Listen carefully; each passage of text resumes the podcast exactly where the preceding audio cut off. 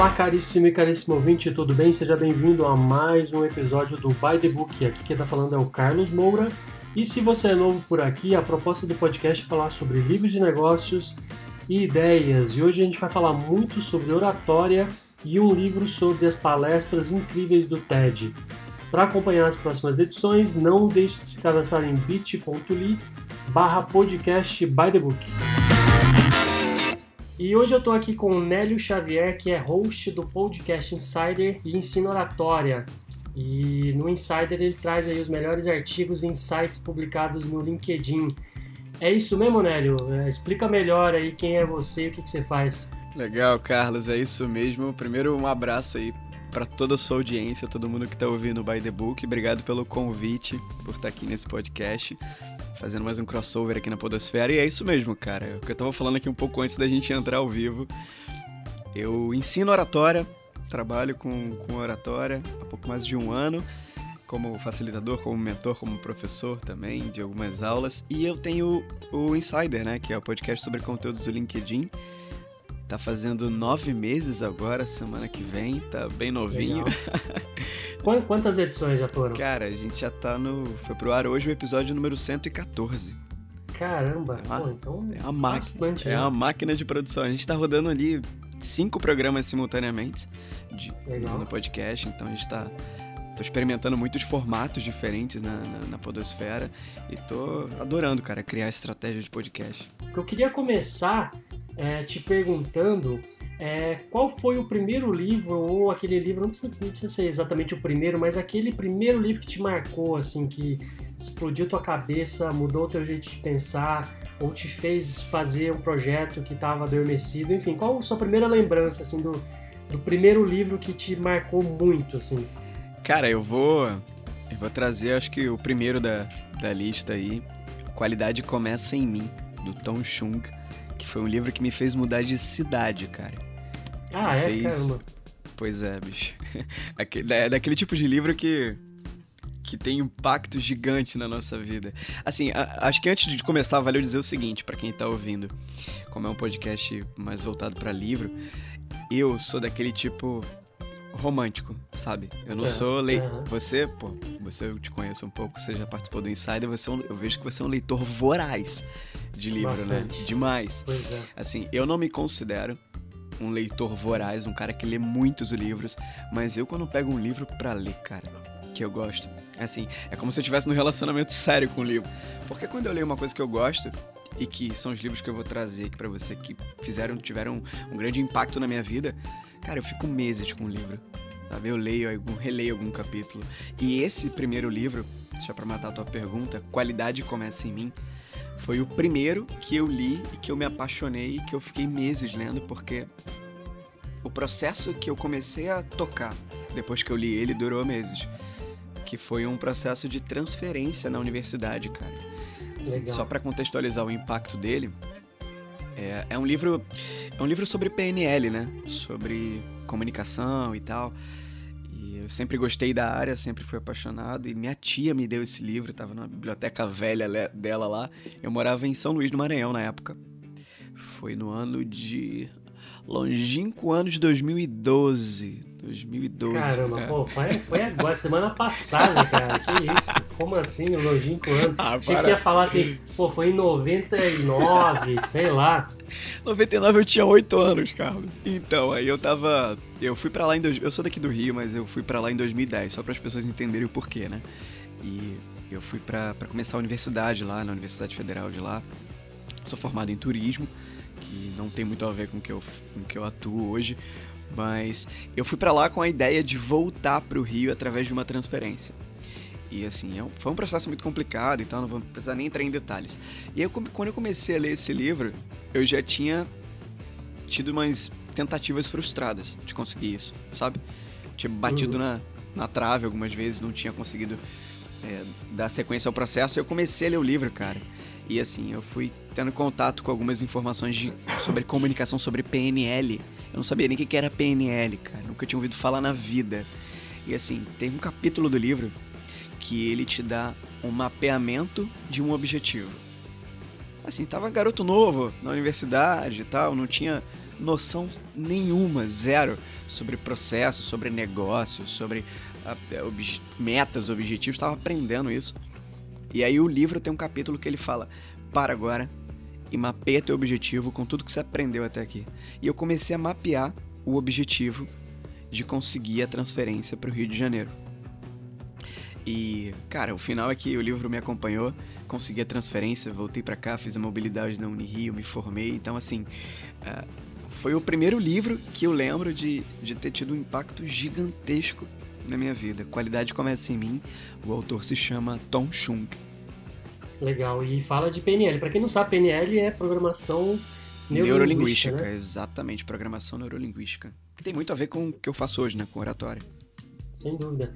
E, cara, tirando esse pequeno fato que fez né, você mudar de cidade e por aí vai, o que mais que você lembra do livro, cara? Para quem que é, você indica, o que, que ele fala exatamente, o que mais que ele você lembra dele? Cara, então, o livro, ele. Eu tô até com ele aqui na minha estante, cara. Ele é um livro bem introdutório.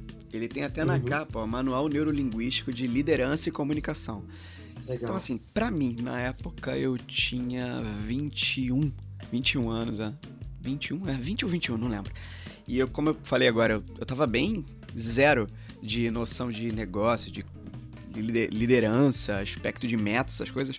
Foi uma, foi uma leitura fácil, né? Até porque ele aplica muita coisa de PNL no livro. E aí você tem um uhum. contato, uhum. para quem gosta de comunicação, você tem um contato com, com esses, prim esses primeiros esses primeiros, essas primeiras técnicas, né, habilidades de PNL, o rapport, você fazer o espelhamento, você agir conforme outra pessoa, ele te dá umas noções básicas de liderança, te dá umas noções básicas de mapeamento de objetivos, que foi o, o grande clique que eu tive, e é uma leitura uhum. fácil, cara. Tem os quadrinhos no meio do livro, e assim, é bem didático, cara. Eu não conheci o autor, tá? Não é um autor muito famoso, mas foi uma primeira descoberta para mim. Então, é, indico assim para quem gosta do tema liderança, comunicação, quer conhecer um pouco sobre PNL. E, cara, como que você gosta de ler livro, cara? Você vai no, no formato tradicional, é, impresso ali, você usa bastante Kindle? Como que é o teu processo aí de, de leitura? Carlão, eu sou o cara mais vintage que você pode imaginar. Eu sempre vou no livrão tradicional, nas folhas, impresso, ando com marcador de texto na bolsa pra cima e pra baixo, entendeu? Quando eu tô lendo o livro, tá sempre na mochila.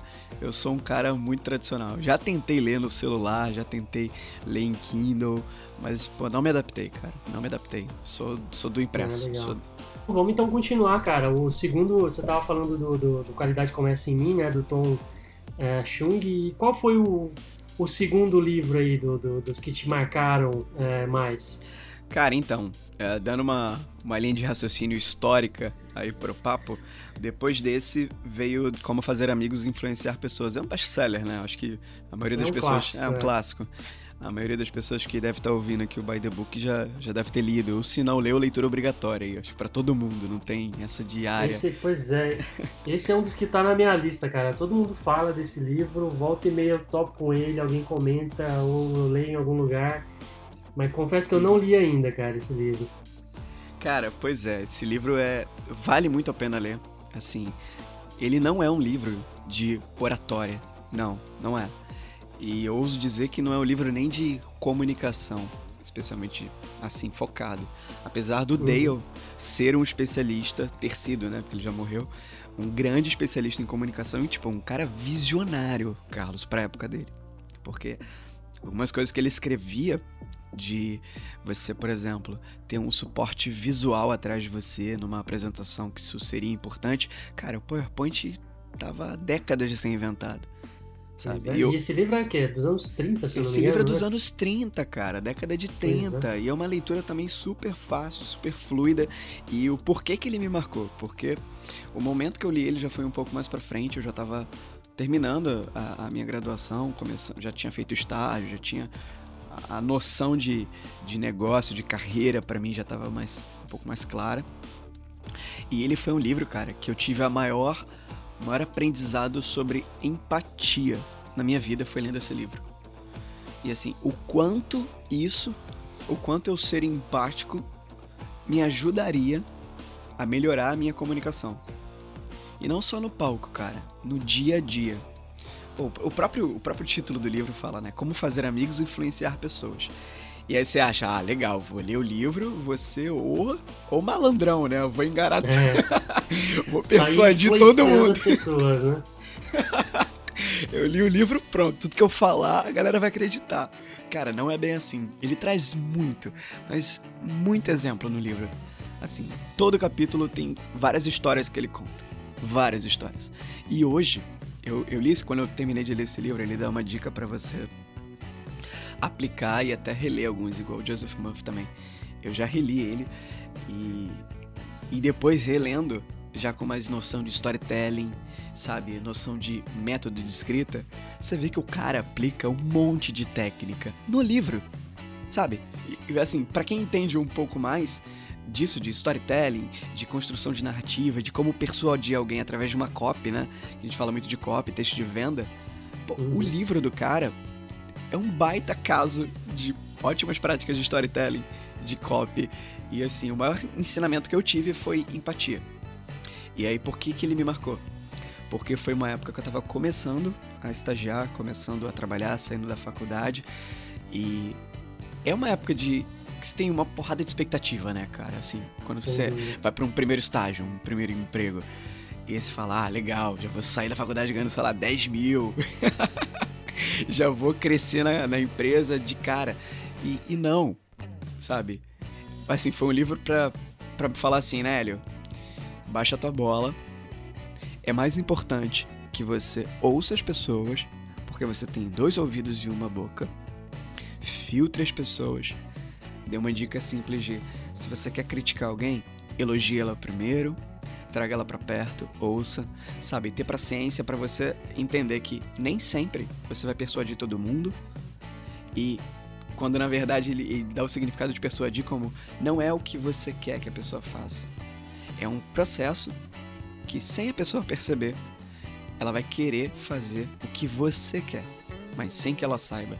Assim, sabe, me deu umas noções básicas que hoje pra mim já é mais claro quando eu falo de comunicação, quando eu falo de oratória, de você ouvir muito mais, sabe? E ouvir com atenção, sabe? De verdade, quando uma outra pessoa tá falando. De você dar um elogio antes de dar uma crítica mais pesada, pra você reconhecer a pessoa antes. Então, na época que eu li, isso fez uma baita de uma diferença. É, e cara, qual que é o teu terceiro livro aí, o que, que te marcou da. que tá na tua lista aí? Então, o terceiro livro é uma leitura até recente. Eu fiquei. Se a, se a minha namorada hoje ouvir isso aqui, ela não vai poder me deixar mentir. Então, eu fiquei um pouco mais de um ano lendo ele. E foi o menor desses três livros até o momento, que é O Poder do Subconsciente, do Joseph Murphy. Eu li ele duas vezes. Também por isso que eu demorei um ano, tá? Só para justificar. Mas você já leu esse, Carlos? Não, esse eu tô, nu- nunca li não, não conheço. Tá, legal, legal. Então, é um livro, acho que foi o primeiro livro que eu tive. Um dos primeiros, vai. Porque o, o do PNL eu também tive. Mas que eu consegui mergulhar na minha mente. Assim, e foi o relacionamento mais longo com o livro que eu já tive. Inclusive, ele tá, tá aqui, da, meu lado. Deixa eu pegar ele aqui pra lembrar dele aqui. Ele te provoca, cara. Quem é muito cético, dá um, fazer um parênteses. Quem, quem é muito cético é, e que não. Eu sou um cara muito de fé, sabe? Eu, eu acredito. Eu tenho minha religião e tal, mas eu acredito muito no poder da fé. E. Sabe, da da força do pensamento positivo, da, da coisa de você acreditar e conseguir fazer e perceber isso. E o livro é muito sobre, sobre o poder da mente, né? Ele te explica o que é o subconsciente. E a ideia do livro é fazer com que você consiga conversar com o teu subconsciente e controlar ele, para que você chegue aonde você quer chegar, para que você seja entre aspas feliz no final das contas. Quem é muito cético às vezes pode não gostar da leitura, tá? Mas caiu como uma luva pra mim, cara, porque foi 2017, isso, 2017, 2018. 2018, ano passado, foi o ano que eu mais eh, amadureci profissionalmente. Assim, na, na minha trajetória profissional, que não é muito longa, vai, eu admito. Tenho 28 anos, eu tô tô formado de período de faculdade e tal, que eu tive envolvimento com comunicação tem nove anos. Mas foi o ano que eu decidi empreender, sabe? Que eu decidi mudar a chave na minha vida. Assim, eu comecei a meditar no ano passado por causa do livro. Eu comecei a ter uma preocupação maior com o investimento, sabe? Com o meu dinheiro, com o futuro do meu dinheiro, com o meu futuro, com as decisões que eu estava tomando no presente e como elas iriam impactar lá na frente. Então foi um ano que eu comecei a fazer o MBA também, que eu estou terminando agora esse ano. Foi um ano de muita mudança no ano passado. E que, que gerou as consequências do que estão sendo feitas nesse ano. O podcast, o meu trabalho com oratória, a decisão de empreender. Então, assim, essa leitura desse livro, cara, foi. É, é até, é até meio profundo falar isso aqui. Eu nunca falei isso, acho que para tanta gente que vai ouvir o teu podcast. Mas assim, foi um exercício, foi um dos maiores exercícios de fé que eu já fiz na minha vida, Carlos. Porque eu não tava bem onde eu tava, cara. Sabe, no meu antigo emprego. É, eu era coordenador de treinamentos numa empresa, viajava, trabalhando e tal. Só que eu não cheguei a ter burnout, mas eu ficava muito estressado, cara. Eu não sei se você já passou por isso. A maioria das pessoas já podem ter passado por isso. Algumas vezes, Algumas com certeza. Vezes. Ficar estressado, sabe? E você não querer mais. E domingo à noite ser aquele tormento de você ter que trabalhar segunda-feira pela manhã. E, sabe, alguns problemas pessoais também. Problemas. Enfim.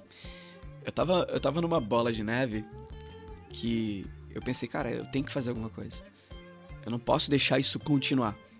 E quando eu comecei a leitura desse livro, cara, eu comecei a aplicar tudo que o cara fala, tudo que o Joseph fala. É, uma, é um livro antigo também. E assim, eu comecei a ler, comecei a aplicar o que o cara falava, de você repetir é, em determinados horários do dia, em determinados momentos, o que você queria para sua mente. E assim, ele te dava toda uma introdução, né? De você entrar num estado meio que de flow, sabe? De paciência, de calma, de silêncio e você fazer uma repetição, cara. Você falar mesmo, sabe? Você dá uma estrutura de fala, você monta a sua fala e você repete aquilo, cara. E quando você acredita, você começa a ver o resultado daquilo na tua vida. É lógico, não é só você repetir o que você tá falando. Sim, claro. Mas sim. qual é a ideia da linha de raciocínio, Carlos? É isso que eu acho que eu achei incrível, que me, me despertou. Quando você começa a repetir uma coisa na estrutura de fala que ele passa no livro, e nos momentos, assim, por exemplo, no iníciozinho da manhã, no finalzinho da noite, antes de dormir, que é quando a sua mente ele tá naquele flow, naquele ócio, ele aceita melhor as mensagens, fixa melhor. Cara, aquilo começa a martelar na tua cabeça durante o dia. Sabe? Em momentos que você tem que tomar decisão que tem a ver com aquilo que está repetindo, por exemplo, se você repetir uma mensagem sobre a tua carreira, você vai dar mais atenção para aquela frase que você está repetindo semanas após semana, mês após mês, dia após dia. Então é lógico, não é só uma coisa, ah, serei milionário amanhã, se você ficar repetindo. É, obviamente, se não fizer é, nada pra isso é, acontecer, é, não Ficar repetindo, serei milionário é. até o final do ano, serei milionário. Porra, não é da noite pro dia que você vai ficar. Não é assim também, né, Então cara? para pois com é. isso, entendeu? Não, pois não é. é.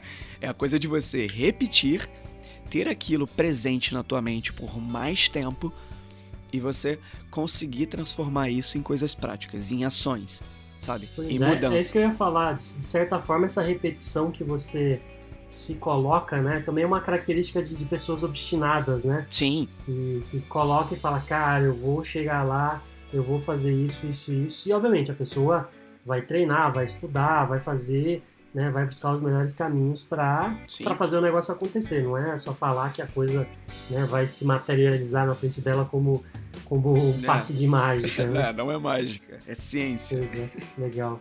Pois é, eu tava vendo aqui, esse livro foi publicado em 1963, a, primeira, legal. a primeira edição dele. Então é um livro super antigo, né? Uhum. Mas legal. muito atual. Legal. Vamos entrar aqui então na parte 3. Você falou então do, dos três livros aí que, que mais te marcaram. Uhum. Agora eu queria entrar aqui na parte 3, que é aquela parte que a gente escolhe um livro, né? Na verdade, o convidado escolhe um livro e a gente dá uma mergulhada nele. Vamos lá então? Bora lá. Leia o livro. Bom, Bom, então o livro aí que o, que o Nélio é, escolheu para a gente discutir é o TED Falar, Convencer e Emocionar, do Carmine Galo. Ah, esse livro aí eu li ele acho que uns dois ou três dias. Eu achei um livro bastante útil para quem quer fazer palestra, para quem quer fazer apresentação, Sim. mas eu não diria que esse é um livro útil só para quem é um profissional de, de comunicação ou de oratória. Eu diria que é um livro é, importante para qualquer pessoa, né, cara? Quando a gente está falando hoje de, de, do mercado de trabalho, saber se comunicar é uma habilidade extremamente importante, cara, para qualquer pessoa, né? Sim, existia, sim. Existia muito no passado aquela coisa assim, ah, é, existem certas profissões que você não precisa ter habilidade de comunicação, você não precisa ser bom em oratória, e isso é um erro, né? Eu, particularmente na minha educação, é, eu não me lembro de ter tido aula de oratória na escola, sabe? Eu não lembro de ter tido uma aula sobre como fazer uma apresentação, como convencer as pessoas, como persuadir. Sim. E para mim isso é um erro assim absurdo que a gente tem hoje na, na, na, educação brasileira. Sim, cara. Assim como educação financeira, todo mundo hoje está se movimentando para ah, tem que ter educação financeira na educação na educação básica, né? Na, no primeiro nível de formação. Oratória é a mesma coisa. Eu repito isso o tempo inteiro. Sempre que eu posso postar algum vídeo, alguma coisa, eu posto. Não tem mais aquele estereótipo de palco, sabe? De ah, preciso ser um palestrante para aprender a oratória. A habilidade de oratória só serve para fazer apresentações. Cara, não! Todo mundo hoje se expõe, Carlos. Todo mundo, o tempo inteiro. Através de podcast, através de vídeo. Assim, eu tô num palco aqui, eu tô falando para quantas pessoas? Não sei. Quantas pessoas ouvem teu podcast? Milhares de pessoas. Quando eu boto minha cara no vídeo de um celular para falar para um público e assim, entenda público como de duas a três pessoas, cara. Já tá valendo. Qualquer público. Qualquer cara, pra você público. vender um projeto dentro da sua empresa, você vai precisar apresentar pro dono, sei Sim. lá, pros investidores, para sua equipe, para outras equipes. E aquelas pessoas vão ter que comprar essa ideia Ex de você, né? Exatamente, cara. E entenda palco como o lugar de fala para esse público. Não é só um palco que você tem que subir os degraus, ficar ali na plateia, tipo um teatro. Não, é o lugar de fala. Então, oratória, muita gente fala do blá blá blá. Cara, oratória é o blá blá blá que a gente tem que aprender hoje. Não tem mais essa de, de querer ser palestrante ou só se eu for CEO de uma empresa. Não, cara. É para qualquer pessoa. Sabe? Não, não tem mais essa diferença. Esses estereótipos morreram quando o ambiente digital começou a ser uma coisa natural pra gente. Porque. Pois é, sem dúvida. Se você não consegue montar. Joga. para quem tá ouvindo, deixa um, um exercício aqui para quem tá te ouvindo agora, ouvindo esse episódio no By the Book. Abre o Google aí no teu celular, no teu, no teu notebook, onde você estiver, e digita o que é oratória. Cara, o Google vai dizer para você. E é o Google que tá dizendo, então eu não vou contradizer o Google. o Google vai dizer para você: oratória é a arte de falar em público de forma estruturada. O que, que isso quer dizer? Qualquer fala, qualquer comunicação oral que você tenha para um público, e eu já dei o significado de público aqui, de forma estruturada, o que, que significa? Você pensou antes, você estruturou a tua fala, você montou um roteiro, você criou uma, um storytelling. Aquilo é oratória, isso já está valendo. E hoje a gente vive isso o tempo inteiro, ou não? Sem dúvida, porra, mas não tenha, não tenha dúvida nenhuma disso. Daí só para contextualizar quem está ouvindo aí a gente, é, o, o Carmine Galo, né, um dos maiores especialistas aí sobre de, de, oratória, sobre falar em público, ele escreveu um livro, esse livro foi publicado em 2013, onde ele destrinchou ali basicamente algumas das maiores apresentações do TED, né, que o TED é um projeto lá da, da, da do Chris Anderson, criado, Sim. sei lá, acho que no começo dos anos 2000, mais ou menos. Isso, isso. Que leva uma porrada de, de profissionais, de empreendedores, de cientistas para falar sobre os mais diversos assuntos, né? Eu peguei uma frase aqui, cara, que eu achei muito legal e eu acho que resume um pouquinho do que a gente estava falando.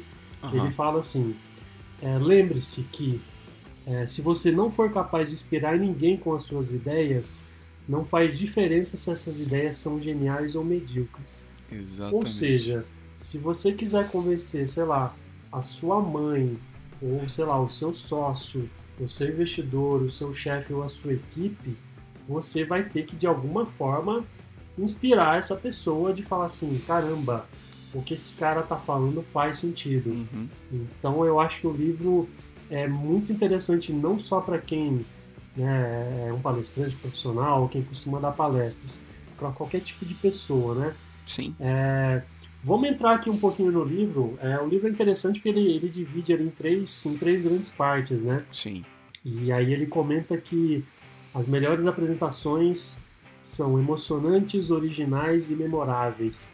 E o livro está dividido nessas três partes e cada uma ela fa ele fala um pouquinho, né? Então na primeira ali, emocionantes, ele fala da importância é, é, é de tocar o coração, de Isso. ser quem você é. Depois ele fala de storytelling e depois ele dá algumas técnicas ali, mostra como as pessoas é, usam de, de, de, de, de conversação, de técnicas que você é, é, vai engajar a plateia de alguma forma.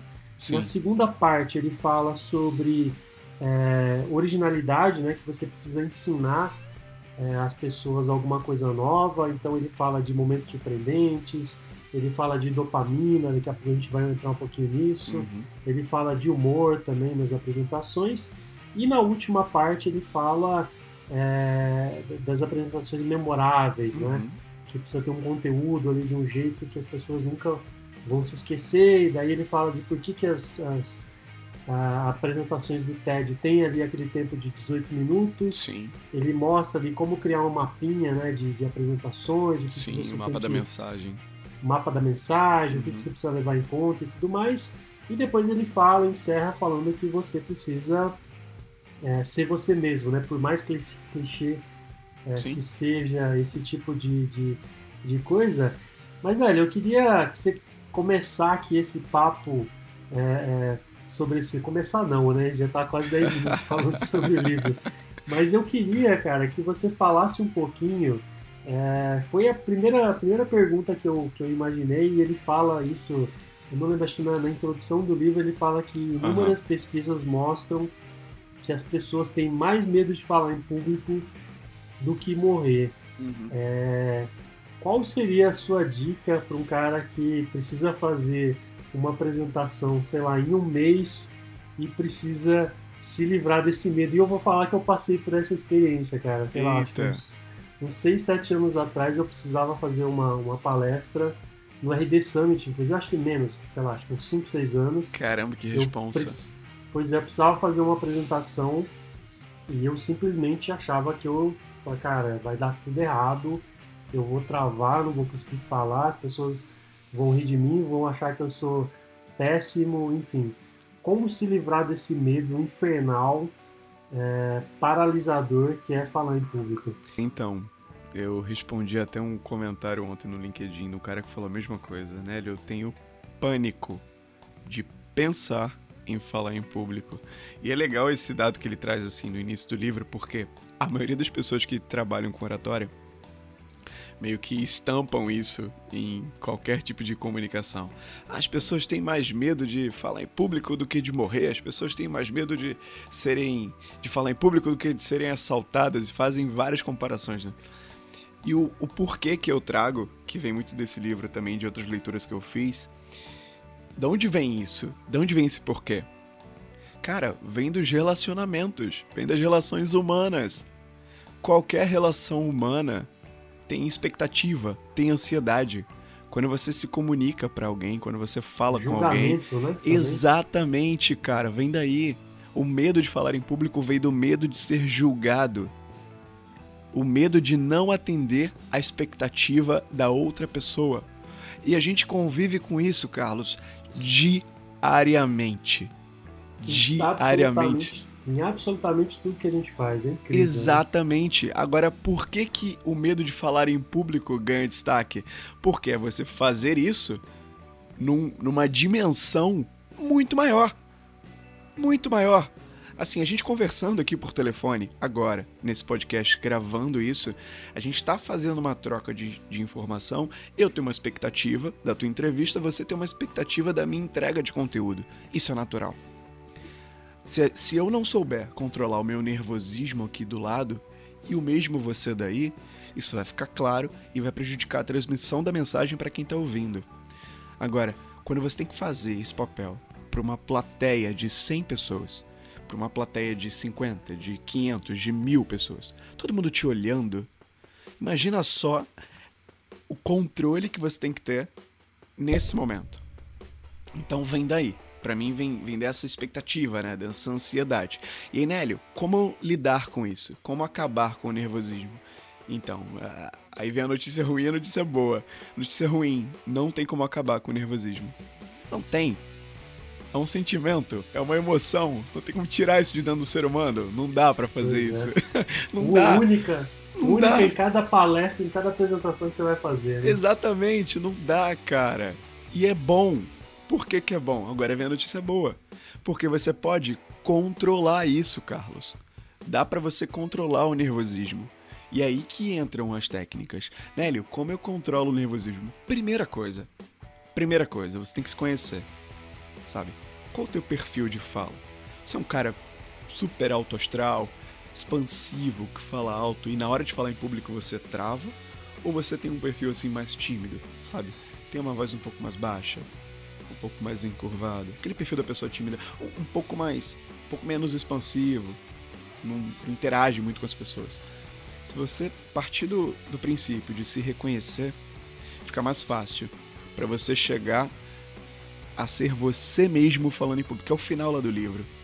Quando você se conhece, você escolhe dois caminhos. Legal, eu sou um cara mais alto astral, mais expansivo. Então o que, que eu posso fazer? Eu já tenho que deixar o meu corpo preparado para antes de uma fala em público, antes de uma apresentação. Cara, tem um amigo meu que ele fala, ele solta do metrô uma estação antes, né? do ônibus uma estação antes. Por exemplo, eu vou dar uma palestra no endereço tal. Eu solto antes. Por quê? Porque eu vou andando antes e eu já vou estimulando meu corpo. O Tony Robbins. Pra dar uma energizada. Pra dar uma tal. energizada, exatamente. Sim. O Tony Robbins, ele é um palestrante pô, super famoso, internacionalmente conhecido. Ele bota um pula-pula no camarim dele. Verdade, já, já, já vi essa história. Ele fica pulando, pulando, pulando, pulando, pulando para se energizar. Aquilo ali é a forma dele lidar com a ansiedade, lidar com o nervosismo.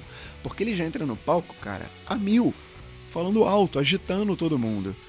Agora vale também pro cara que não é tão assim, cara, ouvir uma música. Mais calma, se controlar, meditar, respirar. E aí quando eu falo respirar, mano, mas respirar, todo mundo sabe respirar, né? Não, cara, é respirar de verdade é dar tempo para tua respiração.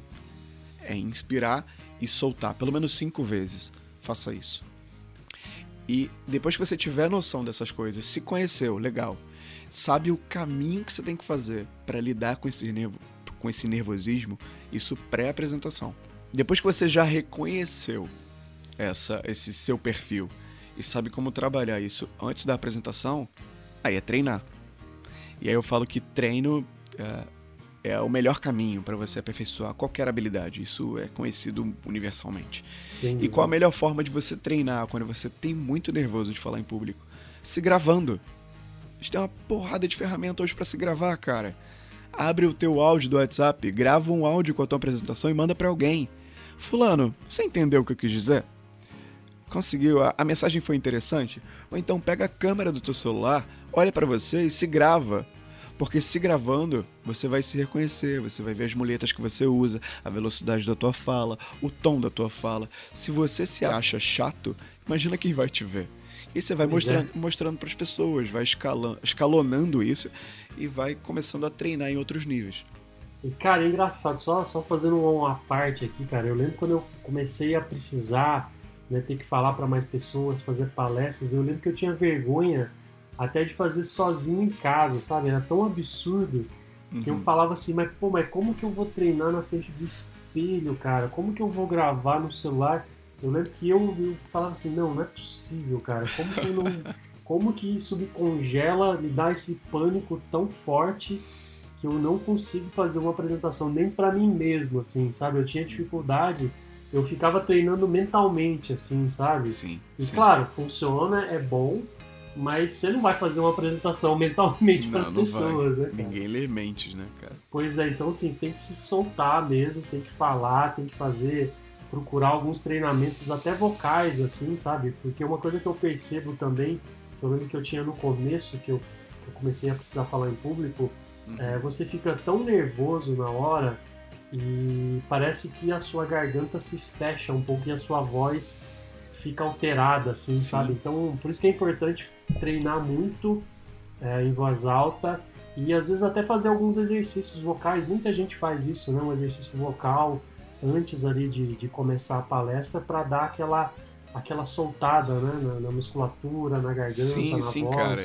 E assim, o que tu falou, não é que parece, não. Realmente, a garganta seca, você gagueja, sabe? Você fica tremendo, fica trêmulo, você sua, porque é o reflexo do teu corpo.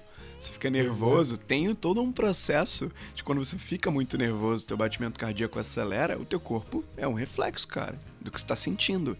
Então você sente tudo isso, e aí é você conseguir controlar. Realmente vale sim. Essas coisas de aperfeiçoar, por exemplo, a voz, fazer um exercício vocal antes, se preparar, isso ajuda você a aumentar a sua autoconfiança. Porque assim, você está mandando mensagens para o teu cérebro de que você está repetindo uma coisa que você vai fazer, está se preparando, então legal. Se eu estou me preparando, eu vou me sentir confiante para fazer o que eu tenho que fazer, que é transmitir a mensagem em público. Agora, para quem é, tem muito pânico, cara, para quem tem muito nervosismo, tem que começar sozinho. Essa pessoa não está acostumado a ter essa interação de falar em público, começa sozinho, começa se gravando.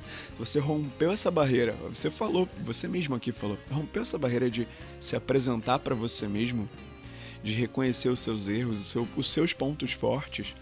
Você começa mostrando isso para alguém que você confia. Depois você mostra para outras pessoas. Depois você faz uma pequena apresentação para amigos. E aí depois você vai escalonando, vai aumentando isso, porque aí sim você vai começando a dar mais atenção ao aperfeiçoamento da tua voz, da tua linguagem corporal, do conteúdo que você está transmitindo, de storytelling, sabe? Eu vejo isso como um segundo passo. O primeiro passo é um negócio muito mais seu, muito mais pessoal. Sem dúvida. E uma coisa que eu, que eu achei muito legal no livro é que ele fala justamente sobre isso, né? Como lidar com nervosismo né? e tudo mais. E ele fala assim: parecer natural requer prática, não adianta. As primeiras vezes que você fizer, é, vai ficar um negócio meio, meio estranho, parecendo que não é você. Então é por isso que você precisa treinar muito para que aquilo seja tão natural que as pessoas falam assim, pô, legal, é ele mesmo que está falando, sabe? Então uhum. ele fala, pratique muito, faça vídeo, assista depois.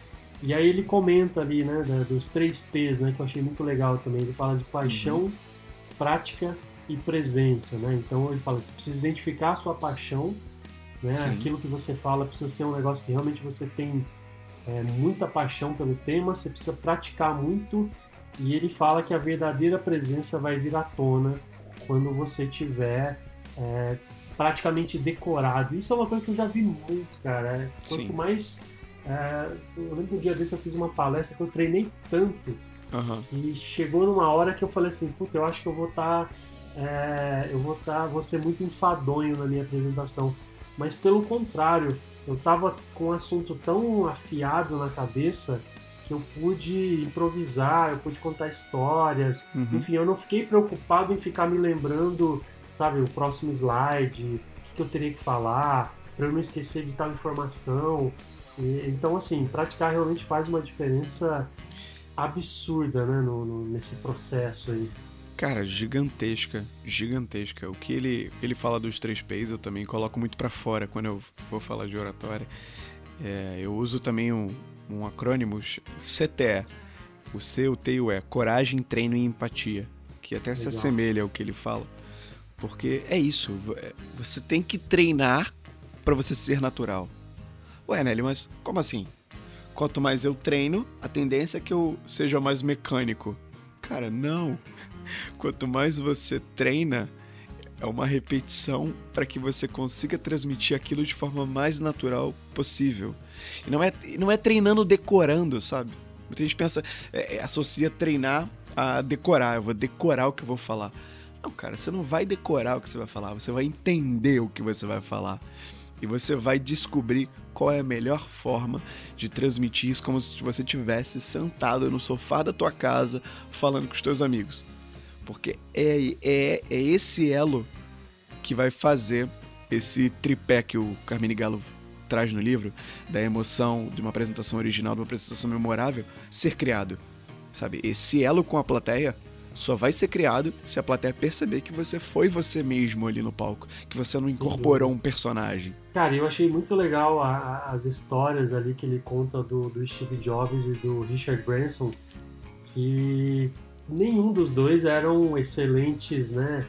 É, é, comunicadores. Comunicadores. Ele até conta de um, de, um, de um episódio que o Richard Branson abandonou uma palestra, assim, porque ele estava tão sim. em pânico, não conseguia falar e o cara simplesmente saiu correndo e foi embora. É assim, acontece e quanto mais você treinar, menor a probabilidade de você fazer um negócio desse tipo, né? Sim, não, acontece demais, cara. Por exemplo, é, isso nunca aconteceu comigo, né? Eu saí correndo. Mas que é uma é. coisa muito comum, dá branco. Sim, pois cara, é. Dá branco. Isso acontece demais. E acontece até quando você treina sabe? De, depende da, da carga emocional que você está ali no momento. Por exemplo, eu estava dando uma palestra, foi uma palestra, né? Foi mais uma, uma aula em dupla outro dia. Eu e o Cristiano Lins. E era sobre oratória. E aí a gente estopou, a gente combinou o seguinte: bora fazer uma dobradinha. Ele ia conduzir, porque o material era dele, e eu ia fazendo inserções com histórias, com a minha experiência, né, no ramo. Cara, teve um momento que ele tava fazendo a parte dele e eu tive uma ideia de uma história para poder. de um assunto que tinha a ver com o que ele tava falando ali no momento. Então, um caso que eu vivi. Só que eu esqueci na hora. E ele passou a palavra para mim e eu dei branco. Falei, meu Deus, o que que eu ia falar? Igual, igual agora que eu tava explicando a parte do nervosismo, eu dei branco total. E aí a, os alunos estavam em formato de arena, né? O que, que eu fiz? Eu falei, gente, o que, que vocês acham disso que ele acabou de falar aqui? Vocês já viveram isso? E aí a galera tava engajando muito, era uma turma pequena. Aí eu tive umas duas ou três respostas. Enquanto as pessoas pensavam e respondiam, Se eu lembro. Eu lembro. Exatamente. Eu lembrei o que eu queria falar. Porque não era, não era algo que eu tinha treinado muito antes para fazer porque ia ser uma dobradinha. Era a primeira vez que eu fiz isso com ele, o material dele. Eu já sabia qual era o assunto, sabia mais ou menos o que eu ia falar, mas eu não tinha treinado repetidas vezes. E deu branco, cara. E aí você tem que saber lidar com isso, né? Pois é, e é super difícil, né? Ô Nélio, eu queria entrar aqui na, na, na parte final agora do, dos últimos minutos aqui do podcast. Legal. Eu queria te perguntar, é, na sua opinião, qual que é o melhor jeito é, de, de, de fazer uma palestra, de fazer uma apresentação, é, o que, que ela precisa ter, o que, que ela é, não deve ter, enfim, eu queria que você desse uma, uma geral e depois eu queria falar um pouquinho sobre contar histórias, mas antes eu queria que você falasse um pouquinho do, do das principais, dos principais elementos, vamos dizer assim, que uma boa apresentação precisa ter. Tá, bora lá. É, isso aqui tá quase uma mentoria, hein? Eu vou indicar esse podcast aqui para muita gente que for me procurar. é, bora lá eu vou seguir a metodologia que o Carmine Galo traz no livro e até que eu aplico muito. Divide a sua ideia em três partes. Ele fala muito do mapa da mensagem, né? que é você dividir tudo em três. E entenda o seguinte: antes de qualquer apresentação, você tem que entender que tem o antes, tem o durante e tem o depois. O antes, você vai se preparar, você vai treinar, você vai montar um roteiro. O durante é o momento que você vai aplicar tudo aquilo que você entende de técnica de oratória, de linguagem corporal, de controle de nervosismo que a gente falou aqui ao longo desses 50 minutos já quase de podcast. E o depois, o pós-apresentação, é onde mora o próximo nível da tua oratória. Eu costumo falar isso porque muita gente não se preocupa com essa parte. Ah, legal, me preparei, montei um roteiro legal, persuasivo. Fui lá, dei, dei um show no palco, fiz um call to action no final, é, interagi com a plateia, todo mundo gostou, pessoas choraram. Mas e o depois? Cara, a análise de como foi isso.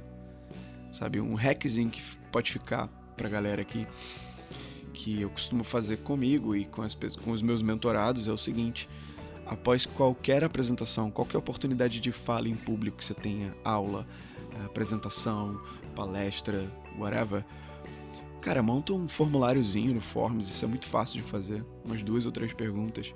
Pergunta como é que foi a experiência para aquelas pessoas.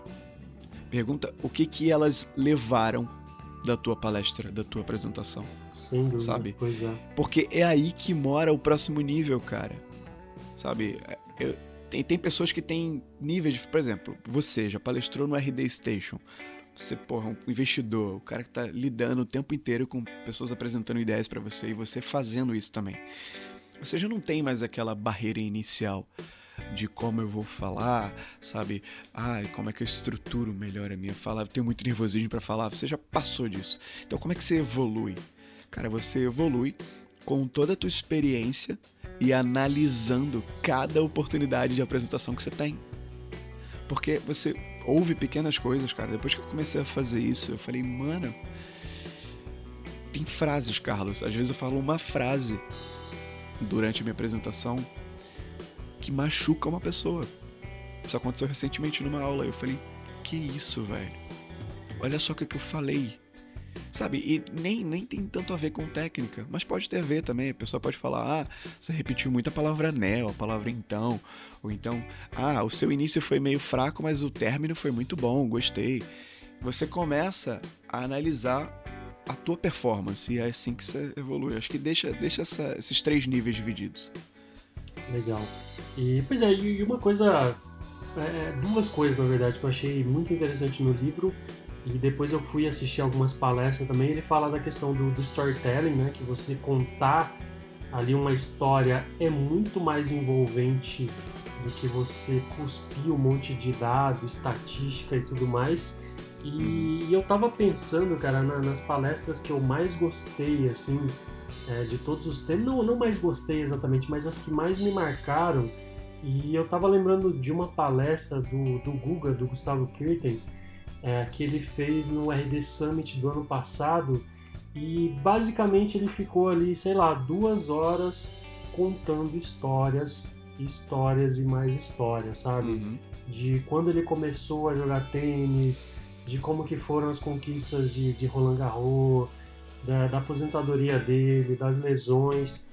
E eu falei, cara, como é importante esse negócio de contar histórias, né? Às vezes a gente não, não dá tanto valor, a gente ouve falar Sim. tanto de storytelling e tudo mais, é, mas a gente acaba não aplicando né, isso na prática. E eu vejo como é importante você saber conduzir e contar uma boa história. Eu acho que é, grande parte do sucesso de uma apresentação, de uma palestra, mora aí, né? Eu não sei se você concorda é, com isso que ele, que ele fala no livro. Cara, eu concordo demais. Ele, ele fala até no livro, ele entra no, naquela, naquela tríade do ethos, do logos e do, do patos, né? Você ter a credibilidade, ter a persuasão e aí você conseguir chegar à emoção através do storytelling. E só deixar uma, uma dica também pra galera que ainda não leu o livro. O tempo inteiro no livro, a cada tópico que ele fala sobre oratória, sobre comunicação, ele deixa um TED de exemplo, né? Eu, Sim, lendo, exato. esse, lendo esse livro, eu montei uma lista de favoritos lá do TED com mais de 40 vídeos pra eu ficar vendo repetidas vezes. E vale assim pra você ver modelos, né? Mas eu acho que faz todo sentido, cara, o storytelling, porque você consegue criar esse elo através do storytelling enquanto a plateia. E as minhas maiores referências de palestrante, de apresentadores memoráveis, são pessoas que têm como característica principal na sua palestra contar histórias. Por exemplo, a pessoa que mais me marcou ao vivo numa apresentação foi um cara chamado Pedrinho Salomão. Ele fala sobre felicidade nas palestras dele. E ele tem uma, uma empresa chamada Rádio Ibiza, ele é daqui do Rio, né? Cara, eu já fui a duas, duas ou três palestras dele. Todas as palestras é natural, Carlos, que todo mundo no final levanta e aplaude o cara. Eu falo, mano, quando eu crescer eu quero ser igual a esse cara. é tipo isso, mas por quê? Porque ele consegue falar do tema dele contando histórias familiares, contando histórias da vida dele. Ele fala do filho dele o tempo inteiro, ele fala do avô dele que faleceu, ele fala das irmãs e ele consegue fazer através de storytelling a conexão com as pessoas. Ele usa o princípio da familiaridade. É você usar na tua fala coisas que criam uma identificação extrema nas pessoas que estão te ouvindo. Então, quando ele conta uma história e ele fala do filho, uma história que ele foi na feira e tal, cara, quem é que nunca foi na feira? Quem tem um filho, não vai lembrar do filho nesse momento? Sabe? Quando ele conta uma história do avô, por exemplo, você não vai lembrar do avô quando ele conta a história do primeiro emprego dele. Você já teve um primeiro emprego? Ou se você não passou por isso, você tem expectativa de como vai ser teu primeiro emprego? Então você cria essa identificação, cara. E quando cria identificação, Carlos, você engaja. O que é engajar? É você ter a atenção das pessoas para você. E quando você consegue fazer isso com uma noção de oratória, o que, o que eu digo que é uma noção de oratória? Por exemplo, usar uma, umas palavrinhas mágicas. A palavra imagine. Você fala a palavra imagine antes de começar uma história. Você já faz meio que uma, uma ponte de Einstein-Rose, assim, uma, uma ligação direta com o que tu vai falar depois. A pessoa já começa a imaginar. Quando você dá ênfase em determinados verbos no meio da história, ou até no começo, lá, tipo, pare. Então, e agora? Ou então quando você diminui a velocidade da tua fala, fala um pouco mais baixo, reclusa um pouco as costas, as pessoas tendem a querer ouvir mais e melhor você. Para depois acelerar a tua fala e chegar no ponto alto e dar ênfase no que você quer que as pessoas lembrem, é aí que você cria um EEC. O que é um EEC? Um evento emocionalmente carregado. E é isso que as pessoas vão levar depois quando saírem da. É isso que elas vão contar da tua palestra. E quando você sabe conduzir isso e você consegue fazer isso da melhor forma, cara, usando o storytelling, cara, aí é, é para largar o microfone igual o Obama faz. E me fala uma coisa, cara, qual que é a tua as tuas três palestras preferidas do TED? Tá, bora lá. É, eu vou indicar. Cara, eu, eu vejo muita, muita palestra do TED, mas uma que eu até te indiquei aqui, as escolas matam a criatividade. É um senhor, para quem não conhece, ele fala sobre criatividade e ele dá muitos exemplos de educação, né? Então vai falando como como a educação de hoje retrógrada mata a criatividade das crianças, o cara consegue contemplar todos aqueles pontos que o Carmine Gallo fala no livro. A Anne Curry, que eu, não, eu acho que não foi nem indicada no livro, eu não lembro se ela foi indicada. Foi, ela tá, tá no ela livro. tá no livro? Sim. Então a Anne Curry é uma, uma apresentação também incrível que ela fala sabe, também sobre o poder da comunicação. Ela meu Deus, como é que é o exemplo que ela dá da, da Power Pose, de você conseguir fazer a, a pose para você estimular a adrenalina, adrenalina não, liberar o hormônio, né, a testosterona, testosterona. É, ela, ela dá o exemplo, né, de como você consegue estimular a tua mente através de uma pose, que é tipo a pose do super-herói, com a mão na cintura, ou então fazendo um V para cima, como isso te deixa mais confiante e diminui o teu nervosismo antes de uma apresentação. E o Brian Stevenson, cara, que é o advogado que usou a história dele para conseguir uma das maiores audiências do TED, né? Ele fala sobre o, uma história, né, de, de, de injustiça que aconteceu lá nos Estados Unidos com, com o caso de uma pessoa negra e tal. Cara, e ele conta uma história sensacional. Então, assim, Brian Stevenson, Amy Curry e o Ken Robson. Se puder deixar o link aí na descrição pra galera ver depois, Legal. vale a pena. Pra mim, cara, eu já assisti uma porrada de, de palestra no TED, mas talvez a que mais tenha me marcado e eu não tinha assistido ainda, eu assisti, acho que você me mandou o link aí quando eu te pedi algumas palestras e tudo mais. É, eu assisti hoje, inclusive, que é da, da doutora Jill Taylor, que ela fala ali quando ela teve o derrame dela. No ela cérebro. É tão, ela é tão, é, pois é, o derrame no cérebro, ela é tão detalhista Cara, é incrível, na descrição é incrível. que ela fala do que, que ela estava sentindo, o que, que ela fez, e aí ela vai dando informações uhum. é, científicas ali sobre o funcionamento do cérebro e tudo mais. E, e, e aquilo, cara, para mim foi, foi assim. Eu fiquei assim, é, é, assistindo meio que passando mal ali, porque, cara, eu, eu comecei a sentir no meu corpo, sabe, aquele uhum. nervoso de uma pessoa sofrendo ali um derrame, não sabendo o que fazer, sentindo dor, ficando nervosa, tentando ligar para alguém. Aquilo para mim foi meio que o, é, é, a palestra assim perfeita, assim, juntar todas as técnicas, obviamente que ela não talvez não tenha feito isso de forma intencional, uhum. mas ela me fez sentir na pele o que ela passou. Você assim, viveu, né, mim, cara? Pois é, impressionante como ela soube contar bem a história. Não, e ela é... mescla o discurso científico com uma coisa mais fantasiosa, né? Dela ter entrado Exatamente. num estado ali de que ela não sentia e parecia o Nirvana. Cara, é, ela, ela fez história. É, nossa, eu, eu achei, assim, sensacional.